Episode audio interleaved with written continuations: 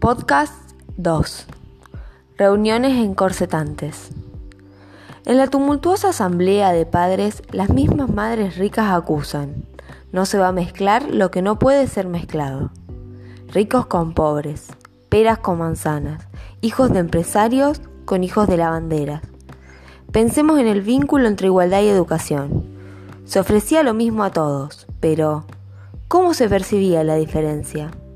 ¿Desde qué lógica se construye lo común? ¿Cuánto puede la escuela? ¿Produce el bien común o reproduce un orden social desigual? ¿Qué lugares asigna la escuela?